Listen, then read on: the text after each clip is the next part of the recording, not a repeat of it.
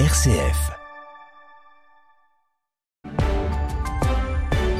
Vous écoutez RCF, il est 7h30, toute l'info de ce mardi avec Lucie Rispal. Bonjour Lucie. Bonjour Grégoire, bonjour à toutes et à tous. Le président de la République arrivera dans la matinée dans le Pas-de-Calais. Oui, il sera accompagné euh, de plusieurs ministres, dont Marc Fesneau, le ministre de l'Agriculture, Emmanuel Macron au chevet des sinistrés, alors qu'une nouvelle montée des eaux se prépare et que le département est en vigilance orange pour des crues et pour des pluies. Les sinistrés qui, pour certains, n'en peuvent plus et ont tout perdu, vous l'entendrez. Les représentants des cultes à l'Élysée, hier, ils ont été reçus par euh, Emmanuel Macron au lendemain de la marche contre l'antisémitisme. À la sortie de cette rencontre, les responsables des cultes ont souhaité délivrer un message d'unité. Et puis coup d'envoi de négociations clés au Kenya pour réduire la pollution plastique dans le monde. 175 pays euh, veulent finaliser un accord d'ici fin 2024. Les ONG doivent négocier une réduction de la production de plastique, sauf que tous les pays ne sont pas sur la même ligne, on en parle dans quelques minutes.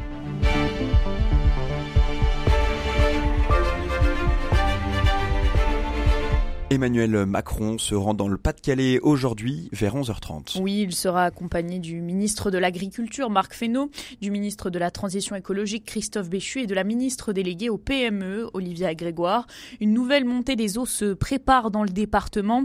Le Pas-de-Calais est donc en vigilance pour pluie, inondations et pour des crues. Le Nord, la Vendée et la Charente-Maritime sont maintenus en vigilance orange seulement pour les crues. Les sept rivières du Pas-de-Calais, département surveillé par Vigicrus, sont donc en vigilance crue. Cela fait déjà plus d'une semaine qu'une partie du Pas-de-Calais est sous les eaux. Sur place, certains sinistrés n'en peuvent plus. Jean Duquesne est allé à leur rencontre à Blandec, juste à côté de Saint-Omer. Les sinistrés des inondations sont tous réunis dans la salle de sport Georges Marquand, devenue un centre de logement d'urgence de la Croix-Rouge. Jean-Pierre a tout perdu. Je suis cardiaque, je suis au bout, on n'a plus rien. Et puis on, on peut même pas nettoyer, on n'a plus de force. C'est le troisième coup qu'on est inondé. Il y a 20 ans, on a tout fait en deux, mais ici on peut plus. Mais ce coup-ci, j'ai campé parce que là, on n'a rien pu sauver. Rien, rien, rien. C'est la rapidité de la montée des eaux qui a surpris les habitants de Blandec. Présente dans le centre d'urgence depuis ce week-end, Laetitia, accompagnée de sa fille, témoigne tout est allé très vite. Le vendredi, je regardais régulièrement la rivière. Bon, je me disais, ça va, elle est assez loin, elle vient pas dans ma rue. Euh, on n'était pas préparé à partir si vite. Elle est venue d'un coup, donc à minuit et demi, on commence à taper dans les portes. Il faut sortir, il faut venir. On ne sait pas quand ça va déborder, donc il faut vraiment partir euh, à l'instant. Une idée en tête chez les sinistrés. Quand est-ce que le retour à la maison sera possible? Visiblement, pas tout de suite, selon Fabienne Becquet, présidente départementale de la Croix-Rouge. Alors ça, j'aimerais bien savoir. C'est la grosse inconnue. Les eaux montent à une vitesse incroyable, les rebaissent aussi. Donc euh, dès qu'on n'a plus d'eau, c'est facile. Euh, on mobilise les bénévoles qu'il faut. Ils viennent de partout. Ce matin, on a récupéré des bénévoles de Chambéry, du Haut-Rhin, du Bas-Rhin. On est renforcé de partout, mais euh, pour les activer, il faut vraiment que l'eau s'en aille. Encore un peu de patience pour que la situation se calme. La pluie devrait s'arrêter dans le Pas-de-Calais d'ici le milieu de semaine. Reportage Jean Duquesne, RCF Hauts-de-France. Et notez que le Doubs et le, Jura, le Jura pardon, sont désormais concernés par la vigilance orange crue. La Savoie et la Haute-Savoie sont en vigilance pluie-inondation.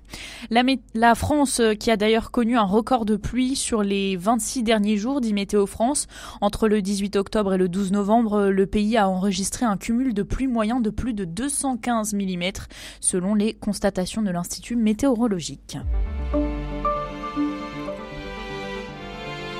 Les représentants des cultes à l'Élysée hier. Ils ont été reçus par Emmanuel Macron au lendemain de la marche contre l'antisémitisme. À la sortie de cette rencontre, les responsables des cultes ont souhaité délivrer un message d'unité. Le grand rabbin de France, Raïm Corsia, a assuré que le président avait eu euh, des mots très forts, rappelant l'empathie que l'on doit avoir les uns envers les autres. Emmanuel Macron a par ailleurs encouragé les cultes à multiplier les actions éducatives. Juste avant de rencontrer le président à l'Élysée hier matin, les responsables des cultes chrétiens, catholiques, orthodoxes, et protestants sont allés échanger avec le grand rabbin de France. Puis dans l'après-midi, ils ont rencontré le recteur de la grande mosquée de Paris, Shemseddin Hafiz. Christian euh, Kriégé, le président de la Fédération protestante de France, nous en dit plus sur le sens de cette démarche. Nous avons décidé de faire une démarche pour aller à la rencontre du grand rabbin et puis dans un deuxième mouvement d'aller à la rencontre du recteur de la Grande Mosquée de Paris afin de les écouter sur la situation des Juifs en France, euh, qu'est-ce qu'ils vivent, comment ils vivent, les tensions actuelles et sur la situation aussi de la communauté ou des communautés musulmanes en France. Euh, afin de leur affirmer un, soutien, euh, alors je le dis souvent, irréductible, mais pas inconditionnel, à l'un et à l'autre. Alors ce n'est pas un, un, en même temps vague, mais c'est une vision que la, la République est composé finalement de l'ensemble de ces communautés, de, de, citoyens qui sont de religion musulmane, de religion juive, de protestants, des catholiques ou des citoyens agnostiques et athées, et que finalement cette République a vocation à faire société autour des valeurs et des promesses de la République. Christian euh, Krieger au micro d'Étienne Pépin. Au chapitre politique, après avoir terminé l'examen du projet de loi immigration vendredi, les sénateurs vont voter solennellement cet après-midi. Une adoption sans suspense pour ce texte qui a été durci par les sénateurs de droite et du centre. Parmi les articles remaniés, celui sur les travailleurs sans papier dans les métiers en tension, une modification et un compromis dont se félicite Loïc Hervé, sénateur de l'Union centriste et vice-président du Sénat. Le Sénat a enrichi le texte, l'a précisé et lui a donné une dimension euh, beaucoup plus exigeante que celle qui était voulue par le gouvernement à l'origine. Et donc, on a trouvé aussi un compromis sur cette fameuse euh, histoire de l'article 3 devenu article 4 bis et la question de la régularisation des euh, personnes qui se trouvent en situation irrégulière sur le territoire national et qui travaillent. Il faut qu'on sorte d'une hypocrisie dans laquelle euh, un certain nombre de gens qui sont au travail dans notre pays se trouvent dans des situations à ne pas avoir de documents en règle. Et donc, avec un contrôle plus important fait par le préfet de département, on pourra proposer d'avoir euh, une régularisation, non pas collective et non pas automatique, mais individuelle et qui permette de tenir compte de réalités euh, de terrain hein, qui sont vécues dans les entreprises. Et donc ça, c'est vraiment un apport qui a été celui du Sénat, qui permet aussi de trouver un compromis entre les deux groupes de la majorité, le groupe Les Républicains et le groupe Union Centriste. Le texte modifié repassera devant l'Assemblée le 11 décembre. Joe Biden euh, appelle Israël à protéger l'hôpital où les déplacés sont pris au piège au milieu de combats entre le Hamas pardon, et l'armée israélienne. En parallèle de ces tensions autour de l'hôpital Al-Shifa de Gaza, l'armée israélienne a confirmé l'identité d'une soldate otage du Hamas après la publication de ce dernier d'une vidéo montrant la jeune femme en captivité. C'est la première fois que l'armée confirme l'identité d'une des quelques 240 personnes prises en otage et emmenées euh, euh, à Gaza par le Hamas. Coup d'envoi de négociations clés au Kenya pour réduire la pollution plastique dans le monde. 175 pays veulent finaliser un accord d'ici fin 2024. Cette troisième rencontre doit permettre d'entrer dans le vif du sujet, c'est-à-dire selon les ONG de négocier une réduction de la production de plastique et établir des normes contraignantes. Sauf que tous les pays ne sont pas sur la même ligne. Petite euh, géopolitique des négociations avec Muriel Papin, déléguée générale de l'association No Plastic in My Sea. Écoutez. Il y a des États qui euh, ne veulent pas qu'on aborde cette question-là, notamment les États euh, pétroliers, Iran, Arabie Saoudite, euh, Russie, qui sont, je pense, les, plus à la manœuvre sur sur le fait d'empêcher absolument qu'on ait dans le traité des mesures de réduction de la production. voilà, donc on a des pays qui sont opposés sur le principe. On a par exemple les États-Unis qui sont frileux sur des mesures contraignantes sur les États ou en tout cas des mesures contraignantes définies au plan international et qui seraient plutôt sur des plans nationaux. Et puis après, on a aussi des pays comme le Canada ou d'autres pays qui sont dans ce qu'on appelle la High Ambition Coalition, qui réunit quand même 60 pays. Hein. Il y a aussi la Norvège, il y a aussi des pays africains comme le Rwanda.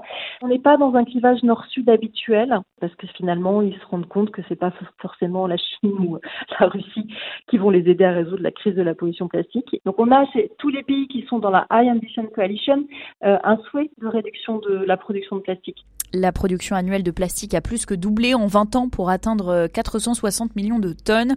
Elle pourrait tripler d'ici à 2060 si rien n'est fait. Dans le reste de l'actualité internationale au Royaume-Uni, le Premier ministre britannique Rishi Sunak a créé la surprise hier en rappelant au gouvernement son prédécesseur David Cameron.